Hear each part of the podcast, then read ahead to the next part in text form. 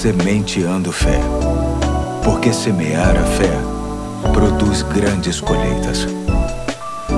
Hoje é sexta-feira, dia 11 de junho de 2021. Aqui é o Pastor Eduardo. E estamos juntos em mais um episódio da série de Fé em Fé. Este conjunto de reflexões que tem como objetivo nos deixar mais fortalecidos nesse tempo de tanta necessidade de fé. Hoje vou continuar lendo o Salmo 46, sendo que estarei lendo os versos 6 e 7 que diz assim: Nações se agitam, reinos se abalam, ele ergue a voz e a terra se derrete. O Senhor dos exércitos está conosco, o Deus de Jacó é a nossa torre segura. Aprendemos com o rei Ezequias, autor do Salmo, que confiar em Deus não é viver como se os problemas não existissem de forma alienada à realidade dura da existência humana. Na verdade, a confiança no Senhor nasce de uma visão correta a respeito de quem Ele é e do que Ele é capaz de fazer, só que tudo isso tem que estar no nosso coração.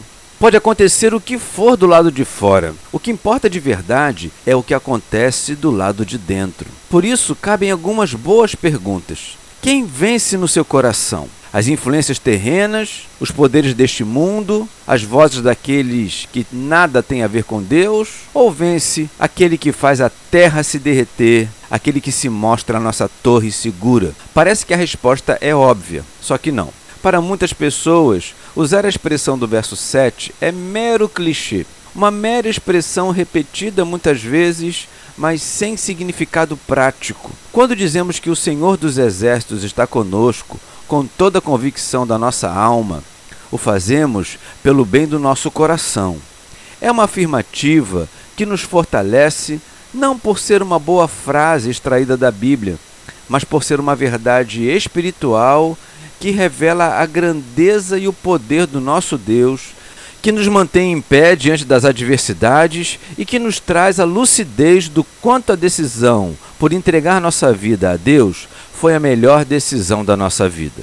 No texto de hoje, encontramos que o Deus de Jacó é a nossa torre segura. As torres tinham uma função estratégica. Geralmente eram bem altas para que se pudesse ter a visão mais ampla possível a respeito das ameaças. Andando com Deus, de todo o coração, temos uma bênção idêntica. Com Ele, adquirimos a capacidade de ter a melhor visão possível de todos os perigos que podem chegar à nossa vida.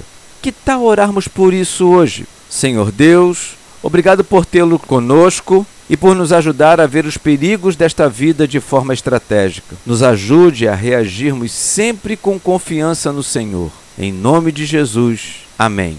Hoje fico por aqui e até amanhã, se Deus quiser.